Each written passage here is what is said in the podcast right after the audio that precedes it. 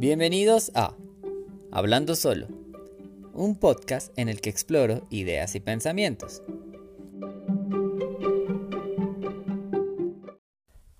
Hola mis cielitos azules, bienvenidos a un nuevo episodio de Hablando Solo. En esta oportunidad eh, vamos a hablar un poco de los TCAs.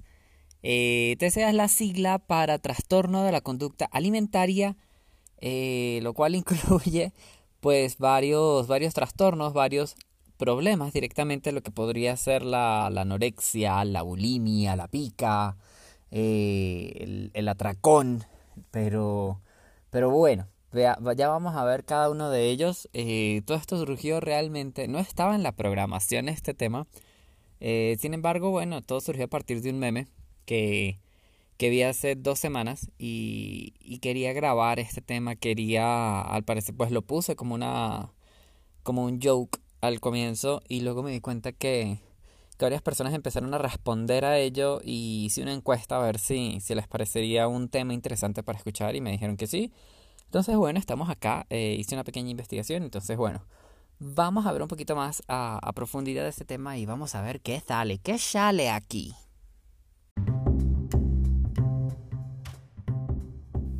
El post. Hablemos de alimentación, que tengo hambre. ¿De qué realmente debo alimentarme? ¿Qué es contraproducente? ¿Lo que me engorda? ¿O lo que me hace sentir mal en mi estado de ánimo por estar panzón? ¿Es el tocino la fruta prohibida y la serpiente la gula? Todo lo relativo a la comida y a la alimentación pareciera ser un gran conglomerado de operaciones simples.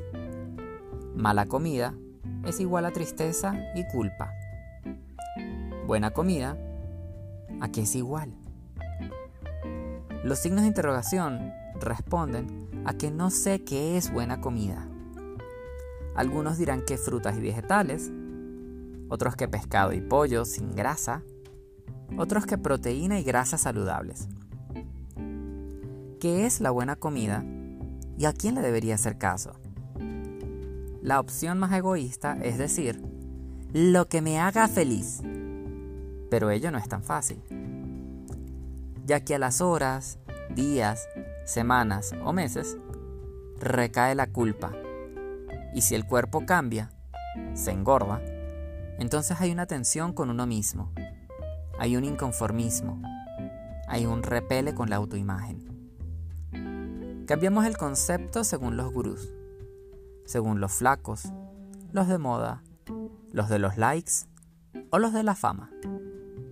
La buena comida termina siendo una recomendación ajena, como las berenjenas, las pasas las ciruelas, la curuba y otras vainas que otros comen pero que yo detesto. ¿La buena alimentación es moderada? No lo sé. Dímelo tú.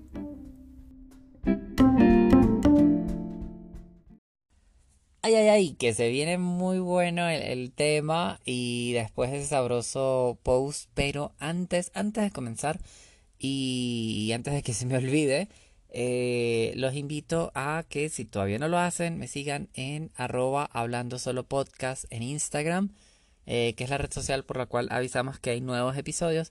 Y también eh, que les dejamos de vez en cuando uno que otro hablando juntos, ¿no? Con los invitados.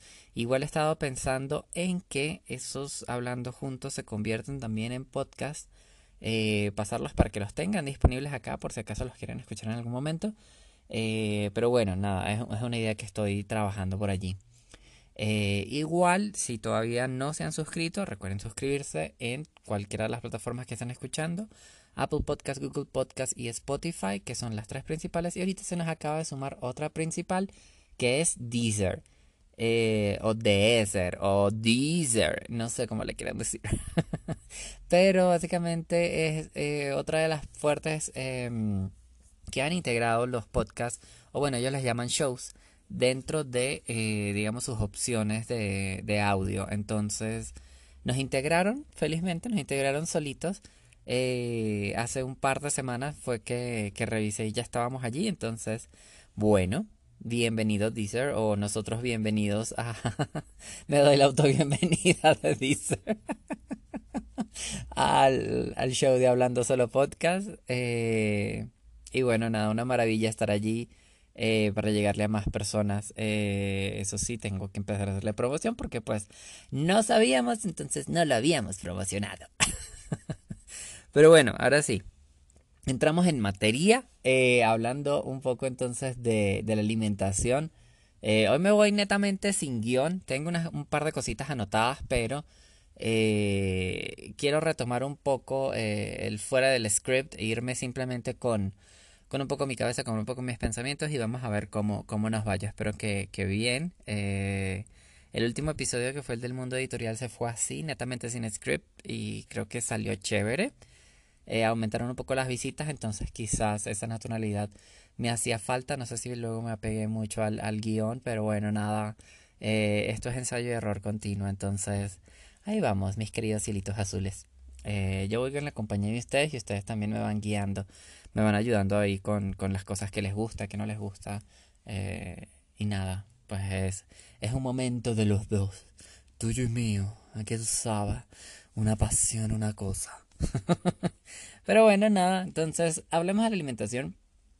Eh, tal como lo decía el post, viene a ser un tema como muy álgido, es como muy delicado porque ciertamente existe siempre ese debate, ¿no? Desde que comenzamos a tener una, una relación consciente con la alimentación y no tanto inconsciente de qué es lo que nos dan de bebés, ¿no? Eh, sino ya es cuando probamos cosas que no nos gustan, a las que generamos rechazo, el por qué generamos rechazo. Eh, luego con la, mientras vamos creciendo, capaz hay algunas que aceptamos en nuestra alimentación, eh, como integrarlas. Y al mismo tiempo, digamos que en la adolescencia, vamos notando también nuestro cuerpo y el cómo, y, el cómo nos desarrollamos en sociedad. Esto viene también en eh, la onda también de, mm, de todo lo que vemos a través de, bueno, ya de redes sociales directamente, de lo que vemos también en televisión, en series, en Netflix, qué sé yo, donde, digamos, a través de muchas redes podemos obtener datos o vernos bombardeados a veces de sobreinformación frente a lo que existe disponible de alimentar, alimentarse y el cómo eso nos afecta en nuestro cuerpo. Eh, en la adolescencia es muy raro que cuando pasa esto porque hay muchos metabolismos que están mucho más acelerados que otros e igual eh, la adolescencia es un periodo donde no siempre lo que comemos va a gestarse igual que en la adultez.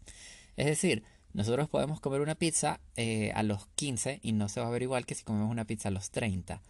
Eh, básicamente porque el metabolismo no es igual, no estamos en etapa de crecimiento, se gasta mucha menos energía.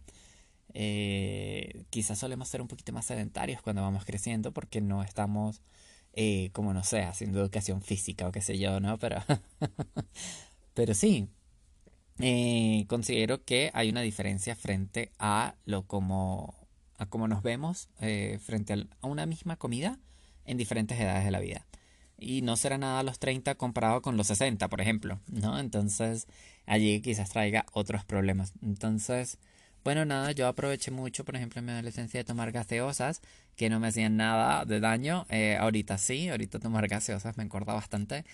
Y eso, por ejemplo, es, un rasgo que yo simplemente veo y que yo dejé las gaseosas por ese, digamos, por ese concepto, ¿no? Por, por, por esa razón. Sin embargo, y quizás eh, como para no tornarlo tanto sobre mi experiencia al comienzo del podcast, eh, vamos a hablar directamente de los TCAs, eh, que como les había dicho, una breve investigación. Esas son mis notas que tengo el día de hoy, porque hay unos punticos que me gustaría revisar, ¿no?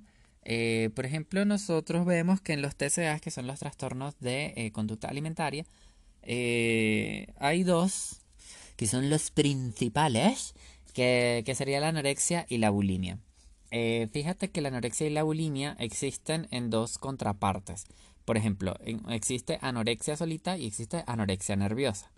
También existe la bulimia solita y la bulimia nerviosa. Entonces, eh, siempre que lo busqué en la mayoría de los manuales, donde estas dos enfermedades aparecen como eh, trastornos alimenticios, eh, me aparecían con la palabra siempre nerviosa. Entonces yo le pregunté a, mi, a una de mis terapeutas Bueno, pero esto de, de, nerviosa, ¿a qué, ¿a qué equivale? O sea, ¿por qué está hablándome de, de la palabra nerviosa? Eh, ¿Qué tiene que ver los nervios dentro del, del paquete, no? Eh, o sea, yo me pongo nervioso porque estoy anoréxico, o sea, no, no entendía muy bien. Y bueno, yo voy a leer aquí netamente de, lo que me envió mi, mi terapeuta. Eh, me, me dice aquí, la traducción directa del término médico anorexia nerviosa es pérdida de apetito por razones de origen nervioso. En realidad, no se pierde el apetito si se tiene anorexia, sino que uno no se permite satisfacer el apetito. La persona anoréxica desarrolla una idea distorsionada de la forma y el tamaño de su cuerpo. Es un trastorno de origen más emocional que biológico, afectando, lógicamente, el metabolismo. Pero el término nerviosa ha sido referido desde hace muchos años a la causalidad emocional, afectiva. Obedece más a esa caracterización de nervios, indicando que tiene origen emocional. Aunque, clínicamente, los nervios obedecen a un concepto biológico. Si vemos aquí, netamente, por cierto, mi terapeuta no es española, simplemente lo me gusta hacer las citas como en, en ese en ese acento, a pesar de que pues no sea bueno. Eh, pero me gusta hacer las citas en ese acento para que haya una diferenciación de tono. De narrador. Ay, sí, Dios mío, yo de las poquitas técnicas que aprendí.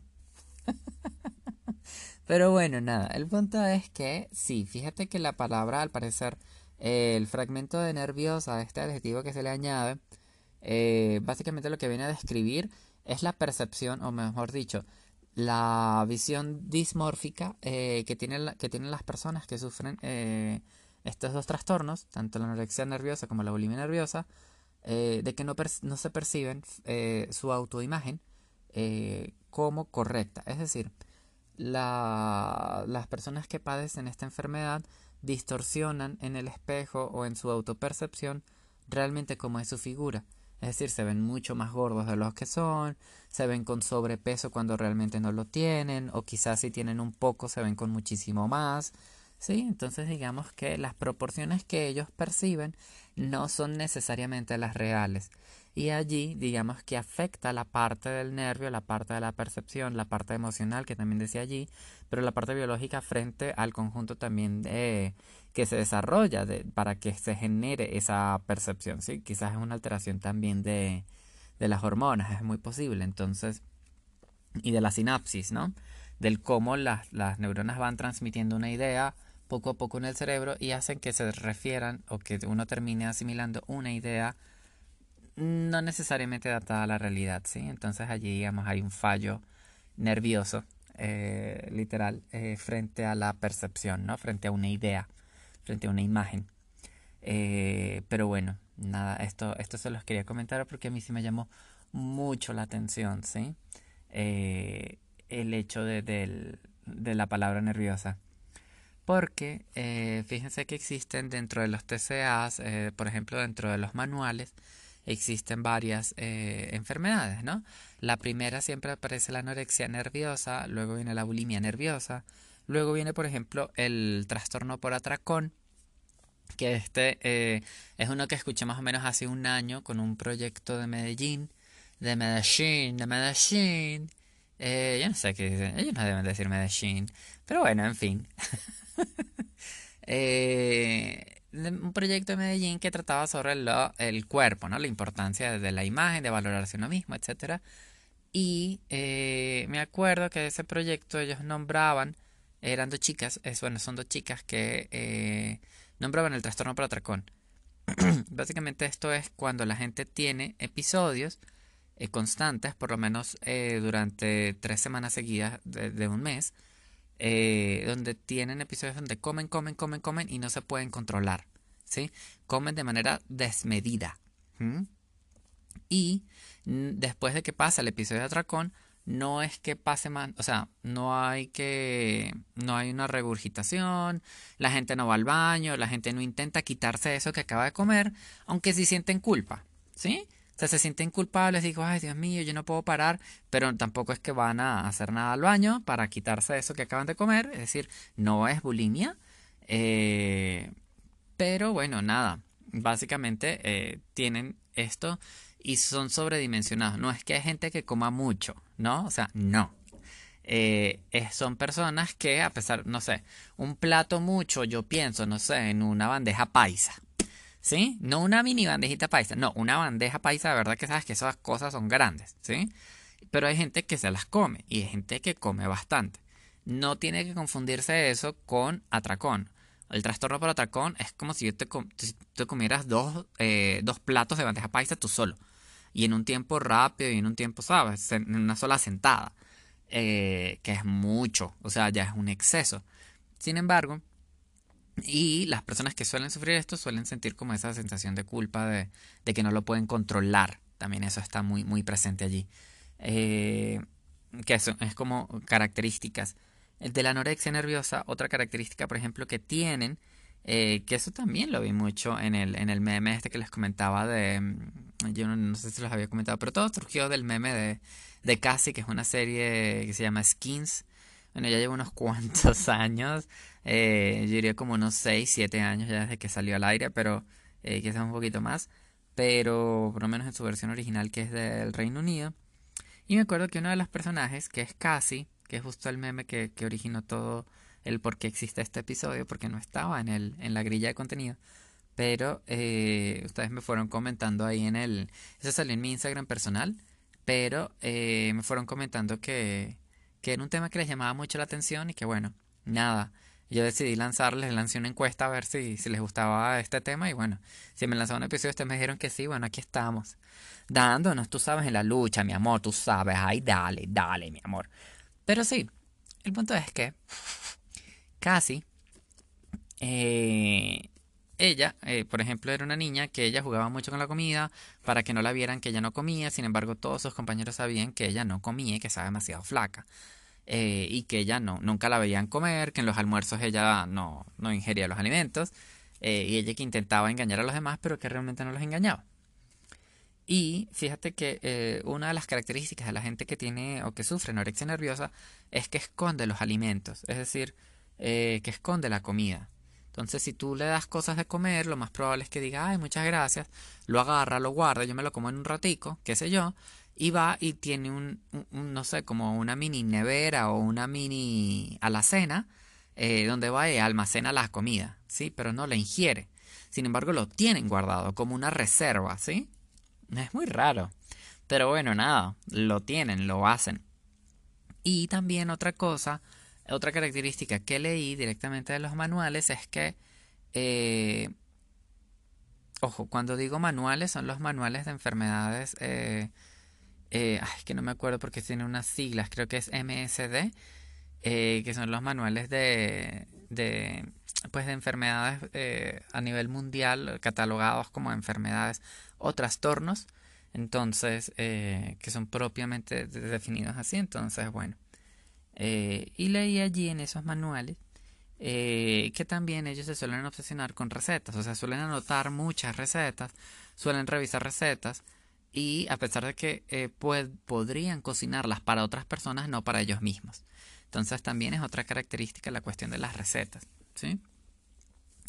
Luego veamos que está la bulimia nerviosa, pues que sabemos que en su caracterización es que las personas Básicamente ellos sufren, eh, digamos, momentos de atracones porque ellos comen, pero, eh, y comen como muy acelerado, y luego tienen una retribución, es que van al baño y eh, lo siento si tienen estómagos sensibles, pero vomitan, ¿sí? Sacan toda la comida que acaban de, ingerir, la devuelven. ¿Por qué? Básicamente porque sienten que eso no está bien, hacen la primera parte de comer, justamente por satisfacer más que todo una necesidad social, pero eh, sienten que no está bien mantener esa comida dentro de ellos porque se van a engordar, eh, les va a hacer daño, eh, se sienten mal, empiezan a sentir náuseas. Características de, de las personas que sufren bulimia nerviosa es que, por ejemplo, tienen callos en los dedos. De tanto, pues tú sabes, mi amor, meterse, meterse los dedos básicamente para poder vomitar, para poder sacar la comida, ¿sí? Para generar este estímulo que les ayude a, hacer este proceso. Y incluso eh, algo que es un poco fuerte para ellos es que ellos pueden tener dentro de los closets o debajo de las camas o en algún escondite que su familia no lo note fácilmente, eh, cubos como de basura o baldes o qué sé yo, donde lo hacen allí si no pueden tener a disposición el baño. ¿sí? Entonces, eh, recordemos, estos son trastornos, son enfermedades, no son fáciles para nadie, eh, son cosas que, que, que en algún momento quizás nos han afectado o han afectado a alguien que conocemos. Entonces, es un tema bastante difícil de tratar, es un tema que toca muchas sensibilidades a veces. Eh, pero bueno, nada, veámoslo como desde la parte más humana, desde la parte del entendimiento de por qué sucede, ¿sí? Eh, sin juzgar, ¿no? Porque creo que a veces es, es muy fácil dirigir un dedo y decir, uy, no, eso es terrible, no sé qué.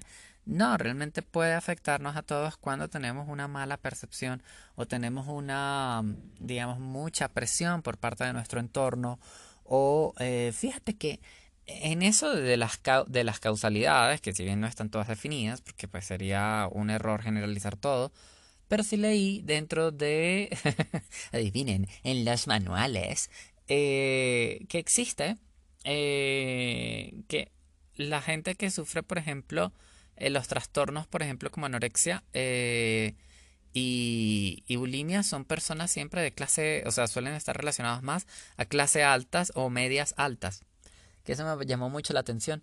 Pero sí, eh, estos dos trastornos en específico, estos dos, eh, son de clases altas. Eh, ¿Por qué? No lo sé, pero como si hubiese una presión allí adicional de pertenecer y que para pertenecer o para, por estar incluido en este grupo, en este estrato social, te imponen esto. Me pareció muy, muy particular porque en las otras, en los otros trastornos no aparece esta característica o esta asociación de causalidad, pero bueno, hmm, una cosita allí para que también se lleven de, la, de lo que leí. Eh, y bueno, les voy con otros de los trastornos que no son tan comunes, que quizás los han escuchado, quizás no. Yo hubo dos que no había escuchado en mi vida. Por ejemplo, el de rumiación, eh, que esto es básicamente que la gente come o no come, sino que traga aire, por ejemplo, y lo que hace es que traga o sí y luego hace como las vaquitas. O sea ustedes saben que la cómo comen las vaquitas las vaquitas eh, lo que hacen es comer el pasto y luego lo regurgitan es decir lo devuelven lo mantienen en la boca y se lo vuelven a tragar. Básicamente la rumiación es exactamente lo mismo para las personas hay hay pues eh, seres humanos que, que hacen esto eh, que comen, puede ser aire, puede ser eh, como que toman agua y pasan mucho aire también, o que comen ciertas cosas y las regurgitan y las vuelven a tragar. Hay otras que las escupen, pero básicamente esto también es otro, es otro trastorno que existe. No es sano porque dañas muchísimo el tracto de gas. ay, Dios mío, se me fue la palabra. Eh, Ay, ¿dónde está el esófago? el esófago y el estómago, entonces toda esta parte, sí, nadie me está viendo, pero pero bueno, todo lo que va desde la garganta, la boca, el, el, estómago directamente, todo eso, la bilis, todos esos ácidos que tú tienes en el estómago se van alterando muchísimo y puede que te generen mucho daño, ¿sí? Incluso pues cuando van directamente al médico es porque ya hay un impacto severo sobre estas partes, detectan que este es el problema y bueno, ahí es donde empiezan los tratamientos y demás. Pero el esófago, eh, creo que se me era una de las palabras que estaba buscando. Pero bueno, nada. sí, entonces eso genera mucho, mucho, mucho impacto ese trastorno allí. Eh, esto, la característica más que todo es que son personas donde no les gusta que lo vean haciéndolo, ¿sí? Les da muchísima pena, entonces suelen ser personas que suelen comer solas, ¿sí? Suelen aislarse de la sociedad para comer porque eh, este efecto como es muy visible, eh, porque tiene un, poco de, como de forzado, ¿sí? Eh, y se nota, es visiblemente notable, pues no, les da pena y se ocultan. Luego está la evitación o restricción de ingesta de alimentos. Este es un trastorno. Este trastorno básicamente se basa en que las personas evitan ciertos particulares alimentos como por ejemplo por su olor, por su color, por su tipo y es una selección random. Es como por ejemplo yo voy a decir que yo no voy a comer absolutamente nada marrón o nada rojo, ¿sí? Entonces, si yo no como nada rojo, yo no como tomates, yo no como frijol rojo, yo no como, no sé qué más es rojo en esta vida, no sé, una zanahoria más rojita, un mango, un mango bien rojito, yo no me lo como, ¿sí? Pero el mango amarillo me lo comería. Entonces, sí, esas son cosas que por color hay gente que no, no lo hace, es un trastorno también denominado trastorno. Eh, lo mismo que por los olores, si por ejemplo son no sé, los olores ácidos, todo lo que huela ácido, yo lo repelo, no lo como, no lo ingiero, le tengo una excesiva repulsión. Eh, tú puedes aplicarlo para lo que sea. Y esto muchas veces puede ser un conflicto porque, por ejemplo, si no comes nada verde, te estarías, por ejemplo, privando de la mayoría de los vegetales, si no todos, eh, porque sí, o sea, es, de gravedad, ¿no? Entonces, y también que los olores, o sea, todo lo que huela dulce o todo lo que huela salado o todo lo que huela ácido, ¿sí? O sea, por ejemplo, cuando tú, no sé, vas a hacer eh, un maracuyá, una parchita, y tú sabes que el olor es muy característico de ese ácido, y te lo privas. O el mismo de la mora, que es ácido, o sea, tú lo hueles y sabes que es ácido. Pero bueno, eh, este es así. Eh, luego está la, em, la ortorexia. Lo tengo por acá. La ortorexia básicamente es el exceso de comida sana, ¿sí? Es decir, hay gente que se obsesiona demasiado con el comer sano a tal punto que se evita de comer la mayoría de las cosas, porque todo le empieza a encontrar un pero. Sabemos que muchas de las investigaciones actuales de muchos alimentos han comenzado a salir que pueden ser potencialmente cancerígenos, ¿no? Por ejemplo, el tomate. No, que el tomate, si tú comes demasiado tomate, puede generarte un tipo de, no sé, estoy inventando, cáncer de eh, vesícula. Ponele.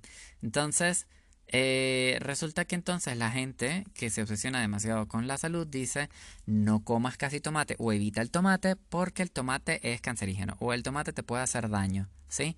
Entonces incluso, o sea, no estamos hablando nada más de hacer dieta o de que los vegetales son pro, porque incluso a muchas cosas le ponen un pero, ¿sí? Entonces, no, no, no comas, por ejemplo, eh, coliflor, porque la coliflor va a hacer que tú generes mucho más gases, entonces va a hacer que tú todo el tiempo eh, tengas un sobreuso del páncreas, por ejemplo, o sea, estoy hablando locuras, ¿no? pero y que el uso, el sobreuso del páncreas, eso va a hacer que en algún momento eso deje de funcionar y vas a tener una vida más corta, entonces evita también el coliflor. Entonces, y así van encontrando un pero para cada cosa que comen, para la charcutería, para los pescados, para el arroz, para todo. Entonces son un sobre, eh, es un trastorno porque es una obsesión no sana frente a la alimentación. La otra que tengo por acá es el de vigorexia. La vigorexia es eh, el que está relacionado con el ejercicio y con la masa muscular. Entonces, eh, estos dos últimos son recientes, la ortorexia y la vigorexia. La vigorexia es cuando la gente se obsesiona demasiado con crear más músculo y todas sus comidas están dirigidas a esto, ¿sí? Se evitan de comer todo lo demás porque no los va a ayudar a generar músculo. ¿sí? No tienen esto. Saben que usualmente cuando uno hace ejercicio uno reconoce las cheat meals eh, o las comidas con las que uno hace trampa. Que por ejemplo eso se hace una vez a la semana, ¿no? Eh, pues cuando estás haciendo cualquier tipo de dieta, es lo que te dicen. Bueno, una vez a la semana te puedes comer una pizza o un pollito o algo que te guste. Eh, pero no, la gente que está en el mundo, eh, que está sufriendo o padeciendo la vigorexia, netamente no, nunca, nunca se permite comer nada que no vaya en pro a generar más músculo. Y hay también allí quizás ese quizás podría ser vigorexia nerviosa. Eh, no lo dice el manual, no, no lo vi, eh, pero también hay una, hay una visión borrosa de la percepción, porque ellos no se ven lo suficientemente musculosos y todo el tiempo quieren más y más y más y más y más, eh, sin tener una limitación. Por eso es que es un trastorno, porque no lo llevan desde el lado sano, no lo están percibiendo de una manera correcta su cuerpo tal como está representado en la realidad y nunca tienen suficiente. Por eso sufren o padecen un trastorno, ¿sí? Y luego, que es el último trastorno que tengo aquí anotadito, es la pica. La pica es... Eh, es el más raro. Eh, yo lo he visto, por ejemplo, en dos episodios de Grey's Anatomy. Eh, que tienen que ver esa serie por amor a Cresta, a la mejor serie del mundo. ya luego vamos a tener un episodio de Grey's Anatomy, por cierto. Ahí los spoileo. Pero, porque está en la programación. pero, nada, eh, la pica es básicamente es un trastorno donde la gente come cosas que no son alimentos, ¿sí? Por ejemplo, eh, esto a veces se debe a razones que son sociales, que son étnicas o simplemente que son eh, trastornos netamente que han adaptado las personas de manera independiente. yo me acuerdo que en Grey's Anatomy había un señor que comía, eso hay uno, creo que puede ser pica, no estoy 100% seguro ese ejemplo, pero que se comía cosas en ciertas cantidades. Entonces me acuerdo que se comía, no sé, 10... Eh, ¿Cómo es que eran? 10 cabecitas de muñecas tipo Barbie, pero en ese momento se llamaban, en ese episodio se llamaban Judys. Supongo que Barbie estaba registrado, ¿no? Entonces, si se comía 10 cabezas de muñecas de plástico, las ingería. Pum, pum, pum, pum, pum. ¿Y por qué 10? Porque era, porque quiso 10, porque 11 eran demasiadas. E, era la respuesta. Y eh, está ingiriendo, está comiendo algo que no son alimentos de verdad. Luego hubo otro ejemplo que el de las Judy's Dolls eh, fue como en la primera temporada. Y luego hubo uno que sí estoy seguro que es Pica, que salió ya como en la temporada 12, por allí, o sea, mucho más avanzado, que el señor se comía todo lo que veía. Es decir, cuando lo llevaban al hospital, porque no me acuerdo qué fue lo que ingirió, creo que era creo que era arcilla o era tierra, no me acuerdo que, que se comió, que le cayó mal y tenía un tapón intestinal. Eh, y lo ponen como en la camilla, eh, se empieza a comer los algodones, ¿sí? Luego ve unos clips, eh, que, o sea, las grapas que son para estomacales, también se comen las grapas.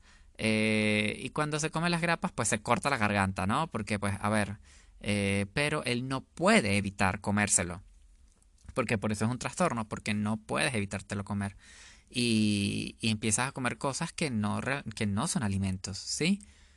Cuando les nombraba, eh, la parte de eh, que puede resultar relacionados a orígenes étnicos o de sociedad es porque, por ejemplo, eh, leí en los manuales que, por ejemplo, hay una tribu en, en, Estados Unidos, creo que es en Oregon, si no mal recuerdo, o en California, donde es normal que en ciertas celebraciones de que son unos nativos americanos comen arcilla, por ejemplo. Entonces es normal que en ciertas fechas de celebración eh, comen arcilla. Entonces ese comer arcilla, que la arcilla no es un alimento, eh, pues les va a generar un golpe directamente en lo que es su sistema digestivo. Eh, y comer este tipo de cosas suele ser considerado dentro del trastorno de pica, ¿sí? Porque pues todo el trastorno está configurado de esa manera, pues según la, la ley de los manuales. Y sí, entonces, nada, esos son los manuales, esos son los manuales, esos son los TCAs que, que están registrados. Eh, aquí también tengo anotado. Ah, bueno, sí, nervioso es una modificación de la realidad, básicamente sí. Eh, y nada, eh, todos estos temas, o sea, no entré mucho como en detalle mío de, de hablarles porque pues, mira el tiempo, ya vamos, ya vamos larguitos, ¿no?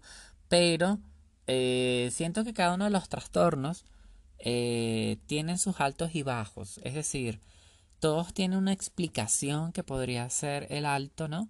Eh, del por qué suceden, del por qué nos pasa. Digamos, a veces estamos muy susceptibles a los que nos rodean, a querernos ver de una manera definida de lo que se define como belleza en ese momento eh, porque yo me acuerdo que hace mucho, o sea, en los noventas, ser excesivamente delgado era lo más bello que había.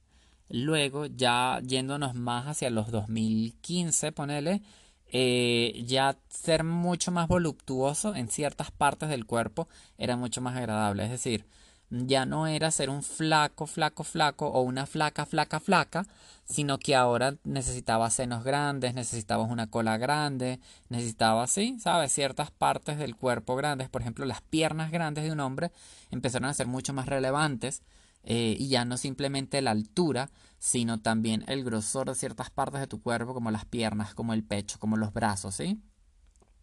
No a medidas de fisio fisioculturismo, ¿no? O fisicoculturismo, perdón, eh, sino netamente de eh, un sex appeal ya que va mutando poco a poco, ¿sí? entonces, digamos, eso que se considera atractivo va cambiando con las épocas. Incluso eh, sé que, o sea, recuerdo que hay un, un par de libros eh, que son de Humberto Eco que se llaman La historia de la fealdad y la historia de la belleza, si no mal recuerdo son los títulos exactos.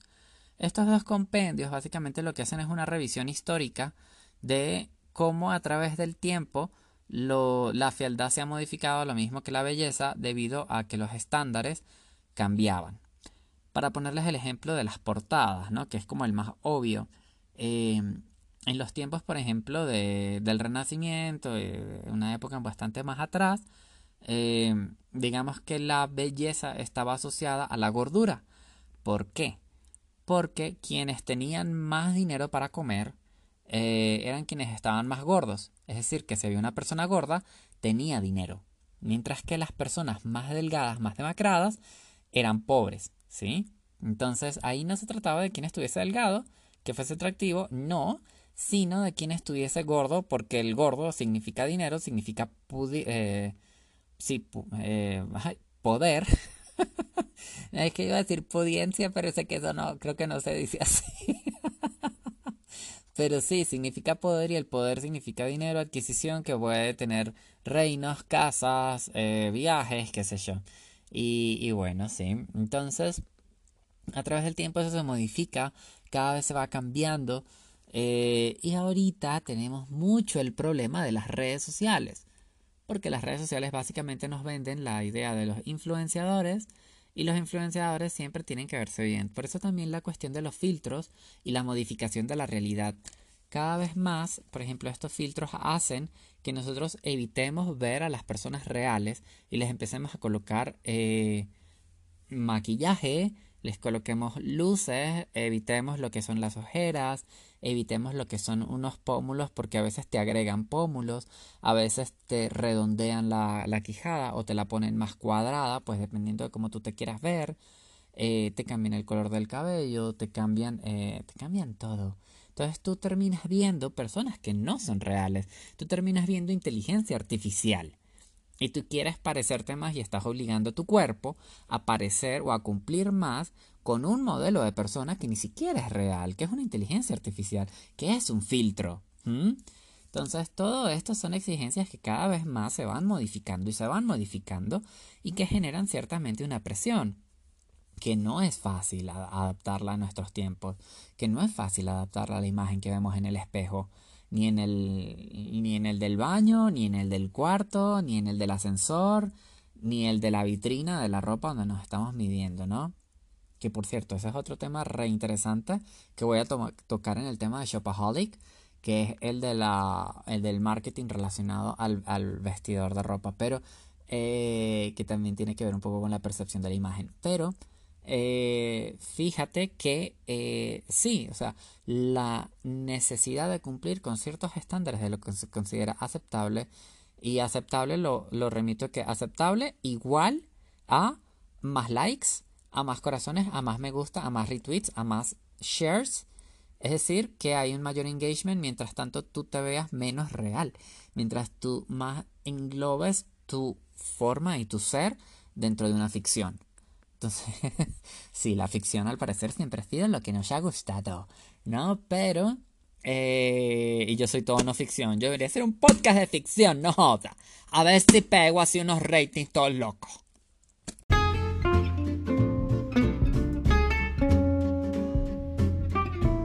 Pero bueno, sí, ciertamente pues la, los golpes que nos damos frente al, físico nos llevan muchas veces a caer en trastornos alimenticios, en trastornos de la conducta alimentaria, eh, que no es fácil. Eh, si alguno de ustedes está padeciendo esto, por favor les, les remito que, que, pidan ayuda. si, si, si, se sienten ahogados por alguna situación personal, eh, muchas veces sentimos que la comida puede ser un alivio Em, desde la parte, por ejemplo, si nos sentimos solos, comemos, si nos sentimos tristes, comemos, o si nos sentimos tristes, evitamos comer a toda costa y nos terminamos enfermando más. Remítanse a contárselo a alguien en un comienzo, ¿sí?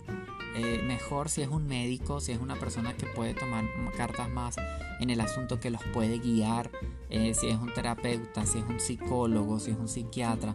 No tengan miedo, no tengan ninguna... Estamos en el siglo XXI, por amor a Cristo. Entonces, no, no tengan nada de eso. Ya lo pueden hacer en la privacidad de su hogar, en el baño, hablándole por videollamada, pueden enviarle notas de voz. Ahorita la tecnología nos da muchísimo en términos de privacidad. Luego tendremos un episodio de privacidad de datos en el siglo XXI también. Pero bueno, eh, tienen muchas opciones, ¿no? Más allá de las tradicionales que por ejemplo ir a, un consultorio, ¿no? Pero eh, también se podrían encontrar en un parque, en, algún sitio. Con los psicólogos hay muchas opciones realmente, entonces, o con los médicos. Eh, también si, se lo, si no tienen tanta confianza de llegar allá, cuéntenselo a su familia quizás les pueden dar una mano o a, otros amigos. Eh, sí, o sea, donde ustedes puedan pedir ayuda, pídanla. Eh, yo en algún momento, si, si, lo hago personal, he sufrido, sí, de, esto. He sufrido de comer cuando me he sentido triste, eh, cuando me he sentido solo. Yo suelo recompensarme con alimentos que sé que no son sanos, por ejemplo, hamburguesas o, lo que yo reconozco como comida chatarra, ¿sí? Eh, pizzas, helados con muchas calorías, así como, ¿saben el helado que le ponen como muchas bolitas de helado y le ponen el, ¿cómo es que se llama? La crema, la, ay, la crema batida y los siropes y no sé qué. Bueno, yo me hago eso cuando me siento solo, cuando me siento mal, cuando me siento triste, yo intento recompensarme de esa manera, sé que no está bien, lo he dejado de hacer con el tiempo.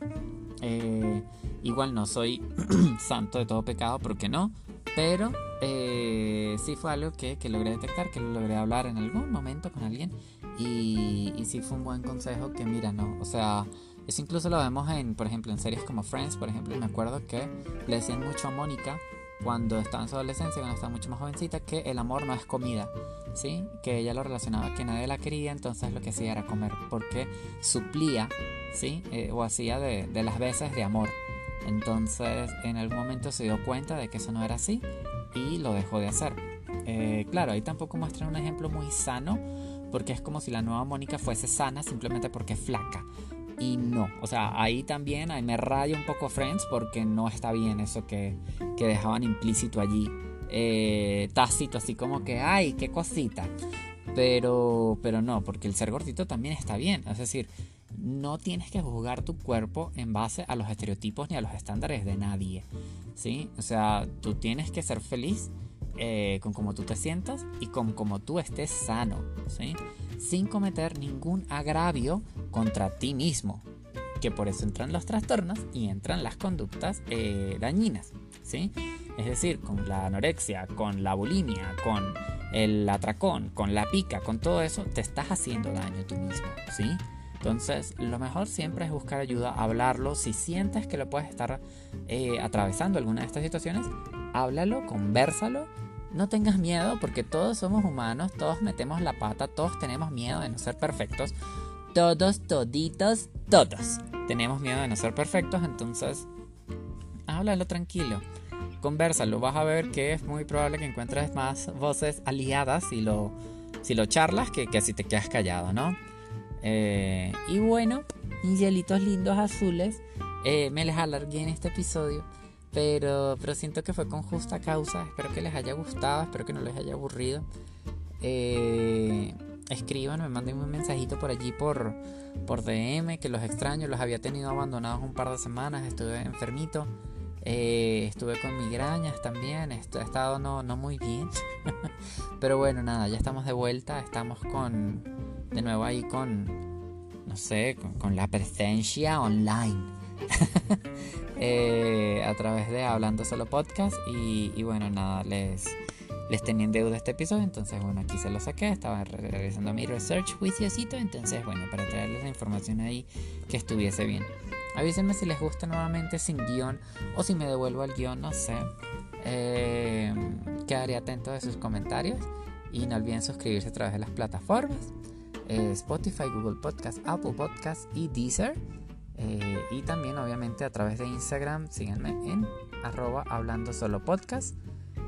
no es más por esta ocasión, entonces muchísimas gracias por sintonizarnos tengan una muy bonita noche, una muy bonita tarde, una muy bonita madrugada o un muy bonito amanecer, dependiendo de la hora en la que estén escuchando este episodio.